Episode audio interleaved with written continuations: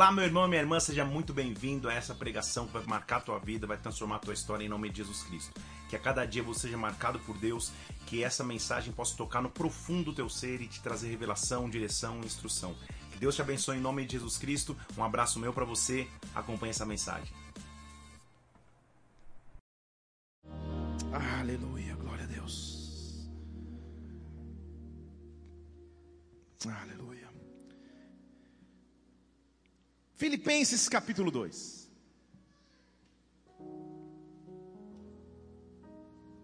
Estamos numa série de ministrações que fala sobre a essência de nossa mensagem.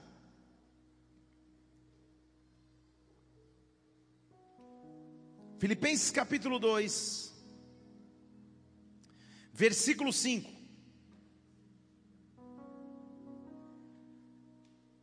Tenha em vós aquele sentimento que houve também em Cristo Jesus.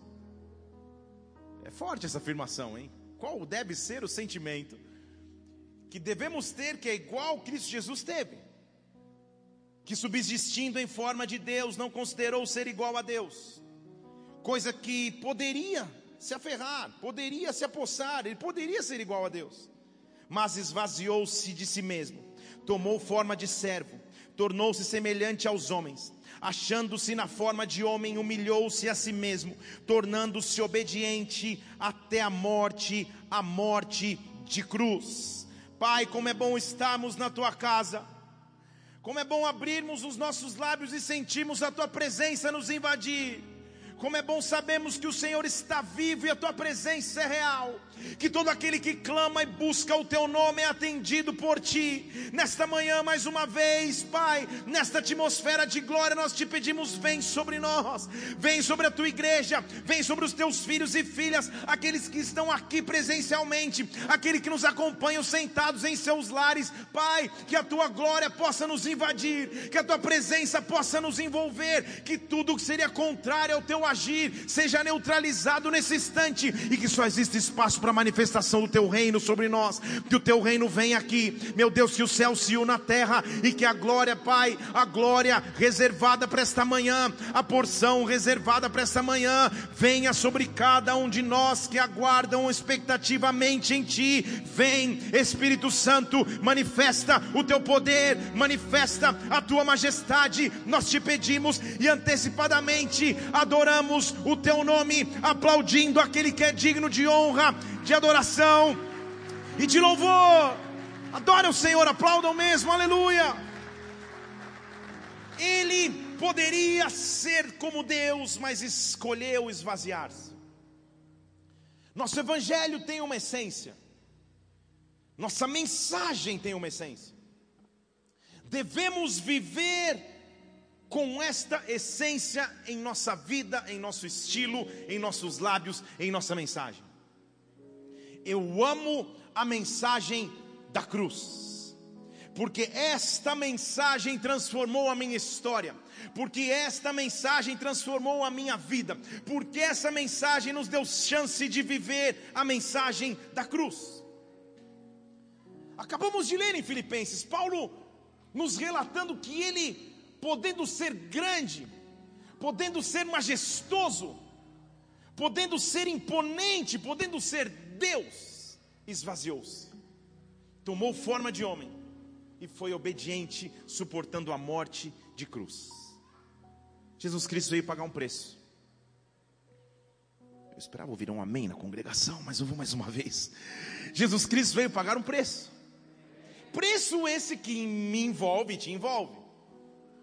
Que, que me beneficia e te beneficia. Preço esse que está descrito talvez um dos versículos mais famosos das Escrituras, que é João capítulo 3, versículo 16. Alguém poderia começar a citar para mim, talvez? Sem que eles coloquem na tela cola? Ah, bah, muito bem, porque Deus amou o mundo de tal maneira que deu ao mundo, que entregou ao mundo o seu Filho unigênito, para que todo aquele que nele crê não pereça, mas tenha a vida eterna. Somente esse versículo já deveria nos fazer a glorificar todos os dias, adorar todos os dias. Deus me amou de tal forma que deu, Deus amou de tal forma que entregou. O filho nos foi entregue, os filhos nos foi dado. Tudo pode faltar, tudo pode estar escasso, as dificuldades podem aumentar, mas o filho nunca falta. A presença de Jesus Cristo nunca falta, a provisão de Jesus Cristo nunca falta em nossas vidas, independente do que esteja faltando, independente do vazio que eu possa sentir, o Filho sempre está à minha disposição, o Filho sempre está à tua disposição, a presença de Deus sempre, através do Filho, pode se manifestar sobre aquele que busca e crê. Já me foi entregue, já me foi dado. Deus amou o mundo de tal maneira que deu a ele o seu filho unigênito. Põe na tela de novo para mim esse versículo. Esse é um daqueles que você deveria decorar. Deus amou o mundo de tal maneira. Deixa eu ler mais uma vez, versículo 16 de João capítulo 3. Porque Deus amou a igreja de tal maneira que deu o seu filho unigênito. É isso que ele está dizendo? Sim ou não? Leia aí na tela. Então vamos mudar. Porque Deus amou os São Paulinos de tal maneira. Não. Porque Deus amou os flamenguistas de tal maneira. Porque Deus amou os asiáticos de tal maneira. Porque Deus amou os brasileiros de tal maneira, não há segmentação nesta afirmação. A afirmação é completa. Deus amou o cosmos no grego original, o mundo completo. Os ricos, os pobres, os negros, os brancos, os asiáticos e os brasileiros, os que torcem para um time e para outro time, os que têm uma linha política, os que têm outra linha política. Deus amou o mundo de tal maneira que entregou o seu filho ao mundo para que todo aquele que nele crer não pereça, mas tenha vida eterna. Igreja, esta é a essência do evangelho. Esta é a essência do evangelho. Nós como como filhos e filhas de Deus, temos que manifestar essa mensagem ao mundo. Deus amou o mundo e Jesus Cristo foi dado a todos, aqueles que eu gosto e aqueles que eu não gosto de conviver. Ele foi dado, ele pagou o preço de sacrifício. Só que este versículo tão famoso de João 3,16, ele é precedido por dois outros versículos tem que nos trazer uma linha de pensamento lógico do que Jesus Cristo veio fazer na terra. Então comigo aqui, diga amém. Ele diz assim, versículo 14: quem está dizendo isso? Essa é uma conversa entre Jesus Cristo e Nicodemos. Então quem está falando isso é o próprio Jesus Cristo. Ele está dizendo assim: como Moisés levantou a serpente no deserto, assim importa que o filho do homem seja levantado, para que todo aquele que nele crê tenha vida eterna. Porque Deus amou o mundo de tal maneira, e aí já conhece o versículo. Qual é o contexto então desse texto? Ele acaba de falar que foi entregue pelo Pai, mas ele já dá dica da maneira que ele tinha que ser entregue. O que eu quero dizer nessa manhã é que eu amo a mensagem da cruz e que não havia nenhuma outra opção, tinha que ser na cruz tinha que ser na cruz. Não havia nenhuma outra opção para Jesus Cristo senão a cruz. Ele diz: como Moisés foi levantado no deserto, cabe que o filho do homem seja também levantado. Ele está falando para Nicodemos, um sacerdote principal da sinagoga judaica. Conhecia ele então a história completa de José. De José também, mas de Moisés também. Conhecia ele completamente a história de Moisés, um patriarca judaico. O homem que, que, que fez a Torá ou a lei judaica. Moisés. Então ele usa Moisés como referência para ver se Nicodemos acordaria para a analogia que Jesus Cristo estava dizendo. Para que possamos entender então por que tinha que ser na cruz. Vamos entender a referência do que Jesus Cristo está dizendo. Diz a palavra de Deus em Números capítulo 21, versículo 4: que o povo de Israel partiu em direção ao Mar Vermelho, para rodear a terra de Edom. E a alma do povo ficou impaciente por causa do caminho. Desde sempre o homem é homem, a humanidade é humanidade. Por esperar, por caminhar, por viver um processo difícil, o homem se impacientou, versículo 4 e o povo falou contra Deus e falou contra Moisés, porque você nos fez subir do Egito para a gente morrer no deserto. Aqui não há pão, aqui não há água, nossa alma tem fastio, a nossa alma se cansou deste miserável pão. Calma aí, sabe o que esse miserável pão que eles estão dizendo? Era o maná que caía do céu todos os dias que era, que, que era a provisão que Deus deu para eles. Olha a loucura. Eles olham e falam: Eu me cansei deste miserável maná, que era o símbolo do milagre supremo de Deus para proteger o seu povo no deserto. Deus devia falar: Senhor, ele era o próprio Senhor. Ele olhava no espelho e falava: Senhor, me dê paciência, porque não é possível. Eu faço de tudo para resgatar o meu povo no deserto eles atravessam o mar, eu os tiro da escravidão, eles estão com o maná quentinho todas as manhãs e eles estão reclamando deste miserável pão. E imediatamente a Bíblia diz que o Senhor mandou, mandou no hebraico original, é permitiu que entre o povo viessem serpentes abrasadoras que mordiam o povo e muita gente em Israel começou a morrer a morte começou a entrar no meio de um povo que era guardado por Deus, porque a murmuração trouxe a morte, a murmuração traz a morte. Então o povo veio para Moisés, versículo 7, disse: Moisés, pecamos. Falamos contra o Senhor e contra você. Ore para que o Senhor tire de nós a serpente. Ore para que a serpente vá embora.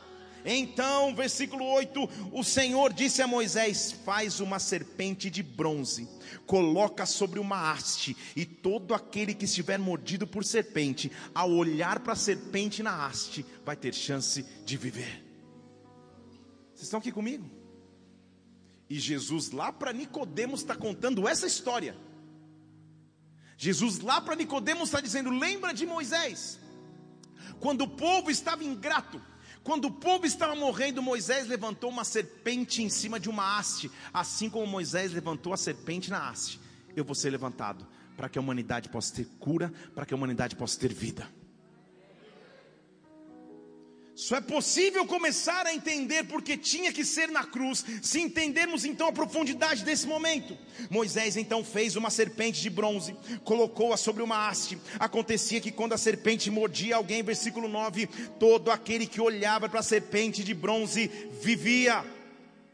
O que aconteceu então é que na hora da enfermidade, na hora da morte, na hora do medo, alguém precisava levantar, alguém precisava levantar uma referência visual de cura.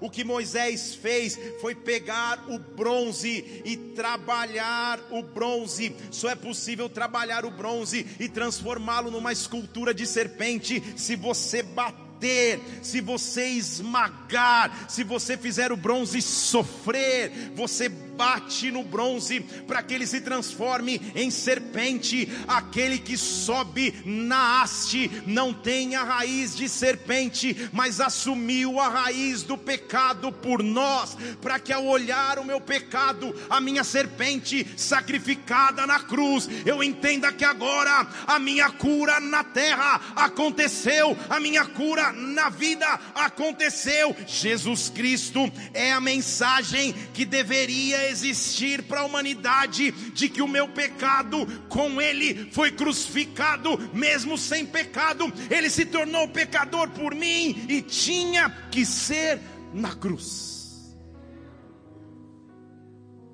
Já que estamos falando de músicas antigas, já falamos da sim, uma mensagem da cruz. Me lembro também de uma outra música da compilação da harpa cristã que dizia: Foi na cruz, foi na cruz. Vocês veem o Fernandinho cantando, falando: Nossa, o Fernandinho vai ser esse. Foi na cruz, foi na cruz, onde um dia eu vi meus pecados. Esqueci até a letra. Foi na cruz pela fé. Papapá, papapá. Isso. Como que é? Castigados em Jesus. É isso aí. Foi ali pela fé. Lá, lá, lá. O Pedrinho não vou nem ameaçar. Porque não deve nem imaginar do que eu estou falando. Foi ali na cruz. E tinha que ser na cruz. A crucificação, amada igreja, era a mais tormentosa pena já registrada até então na história da sociedade. Porque em cima da cruz expunha-se a vítima ao sofrimento, mas também a vergonha pública ou a exposição pública. A cruz servia como punição, mas também como demonstração de poder e de autoridade. Quem subia em uma cruz, subia para passar vergonha, não só sofrimento. Tinha que ser na cruz. Tinha que ser na cruz. Deixa eu falar de novo, tinha que ser na cruz. Quem subia na cruz naquela época subia para passar uma mensagem a todos de poder do império que crucificava e de punição para que nunca mais aquilo se repetisse. A cruz, ao contrário que muitos pensam, não se iniciou no Império Romano. Historiadores concordam que possivelmente tenha se iniciado no Império Persa, Medo-Persa, na verdade e era uma punição antiga. Por isso que, desde o Antigo Testamento, se fala que maldito era aquele que subisse no madeiro, porque já era uma pena antiga para os piores criminosos, para os piores indivíduos. Subia-se na cruz. A cruz, além de exposição pública, era a morte mais cruel que existia porque por vários fatores ou de várias maneiras se tirava a vida de alguém na cruz. Antes de subir na cruz, o crucificado levava uma série de chicotadas ou chibatadas. Era, a, era, era o modo de subir na cruz. 40 menos uma, 39. Não dá tempo de falar sobre isso hoje, qualquer dia a gente vai. 39 chicotadas. Os chicotes eram feitos de tal forma que eram com tiras de couro e nas suas pontas pedaços de ossos, para que realmente a, a punição fosse severa. Muitos que iriam para a cruz não aguentavam essa primeira rodada de chicotadas, já morriam antes da cruz. Se não morresse na chicotada, talvez morresse pelo intenso calor que da época da crucificação, se na época era calor por ter que carregar a própria cruz que iria ser crucificado, ou então, se era muito frio, morria-se de hipotermia, porque a pessoa morria na cruz sem nenhuma roupa.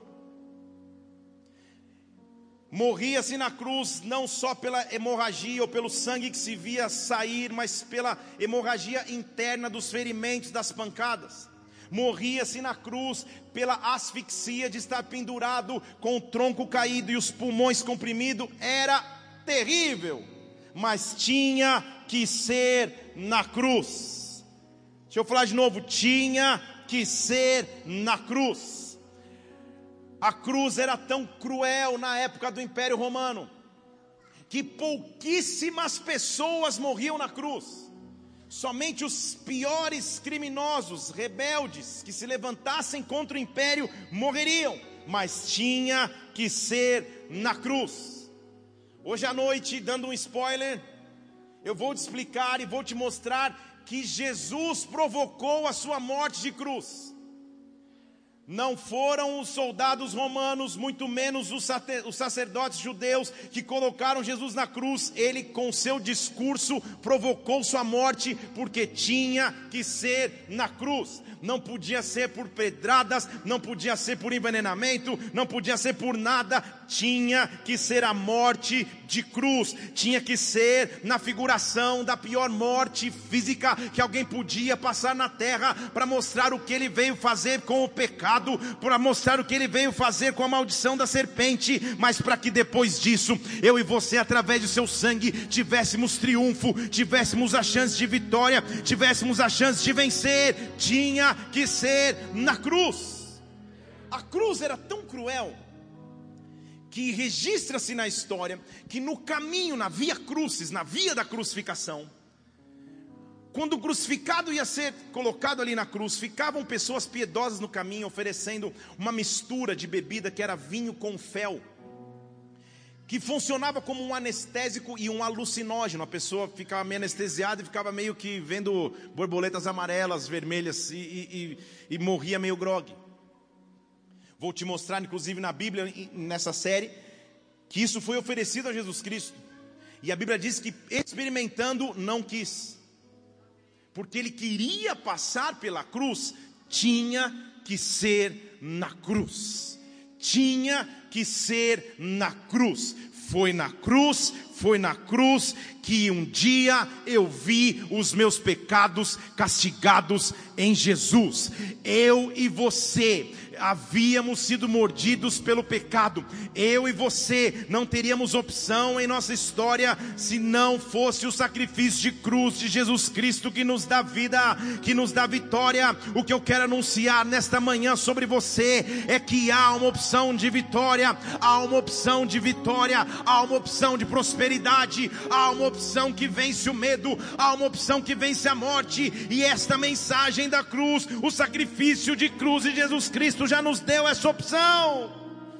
Ah, quando Jesus está conversando com os seus discípulos, ele diz assim em João 16, 33, também versículo que deveríamos saber: no mundo, aí sim, no mundo tereis aflições, mas tenham bom ânimo, eu venci o mundo.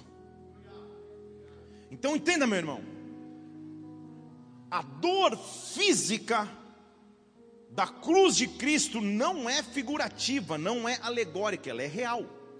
Ele enfrentou essas dores, mas o recado que ele deixou é: vocês vão ter aflições, mas entendam, eu venci. Eu venci. Eu venci. Eu venci. Dizia o teólogo moderno: na linguagem de hoje, se eu chorei ou se eu sofri,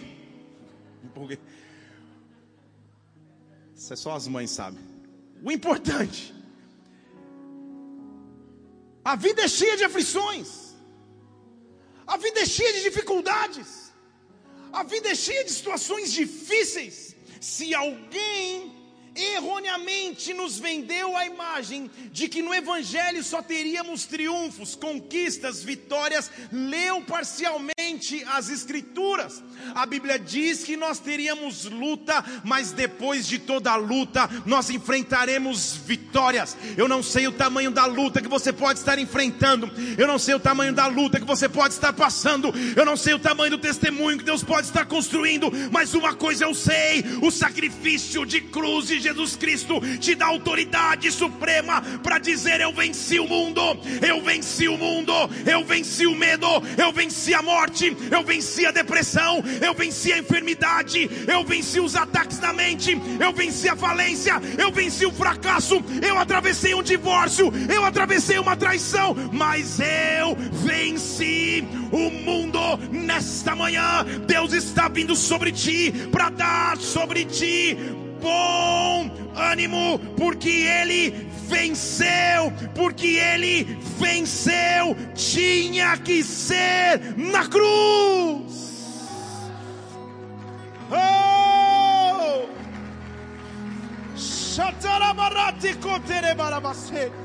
Oh, eu quero que você pense no peso que estava sobre os ombros do meu e do teu Senhor.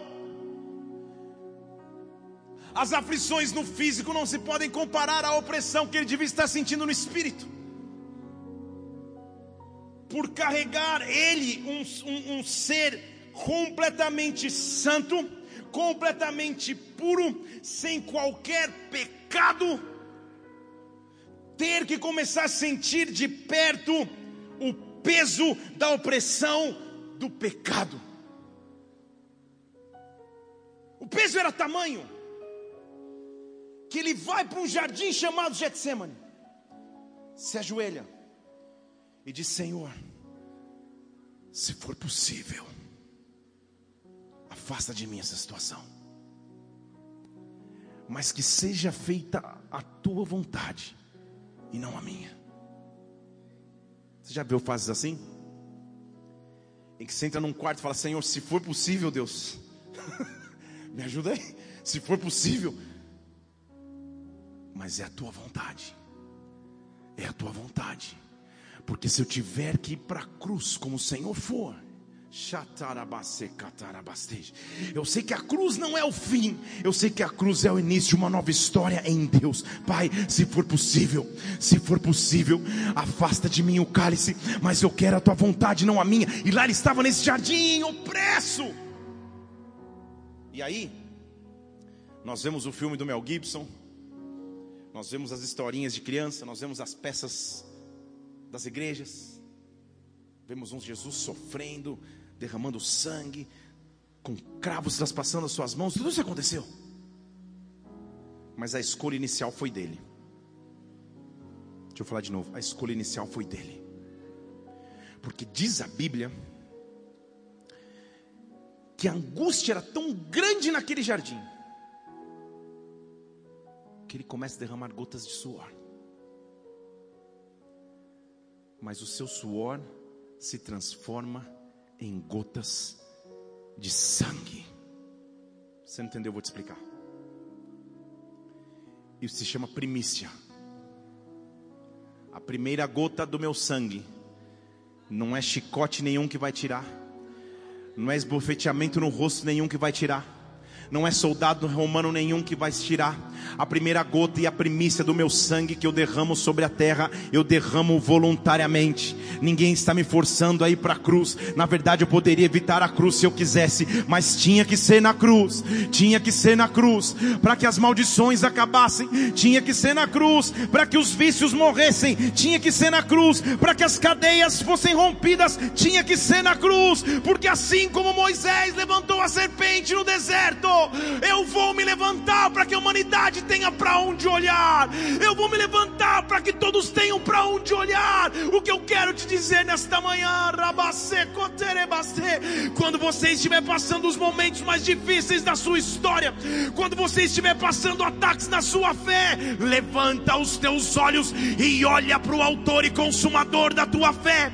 Olha para aquele que transformou a tua história. Olha para aquele que mudou a tua vida. Olha para aquele que subiu numa cruz por você. Olha para aquele que passou sofrimentos por você. E ele mesmo te disse: tenha bom ânimo, eu venci. Tenha bom ânimo, eu venci. Tenha bom ânimo, eu venci. Eu não sei o que você atravessa agora, mas o que eu estou dizendo aqui é que quando você olhar para trás na tua vida, você vai dizer: Eu venci, eu venci. O sacrifício de cruz me deu vitória. O sacrifício de cruz me deu um testemunho.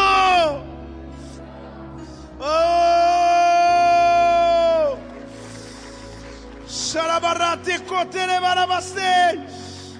Tenham, amados, o mesmo sentimento que teve Cristo Jesus. Tenham o mesmo sentimento que teve Cristo Jesus. Que podia ser Deus, mas não quis ser como Deus. Ele podia se apropriar desse título, mas ele se esvaziou de si mesmo tomou forma de servo, se tornou semelhante a homens, e na forma de homem se humilhou e foi obediente até a morte foi obediente até a morte de cruz. Foi obediente até a morte de cruz. O medo não impediu de subir na cruz. As opressões não impediram de subir na cruz. Oh, a falta de reconhecimento não impediu de subir na cruz. Na cruz ele entregou a vida por mim e por você. Não há nada mais importante do que esse sacrifício. Não há nada mais poderoso do que esse sacrifício, independente do que você atravesse agora, independente do que você viva agora, há uma presença maravilhosa de Deus neste lugar, há uma presença manifesta de Jesus Cristo aqui, porque quando falamos do seu sacrifício de cruz, a glória dele vem, quando falamos do seu sacrifício de cruz, a presença dele se manifesta. O que eu quero te dizer nesta manhã, aqui neste lugar, ou assistindo pela internet, ou escutando no podcast, receba bom ânimo, porque ele venceu na cruz. Xarabarate. Oh!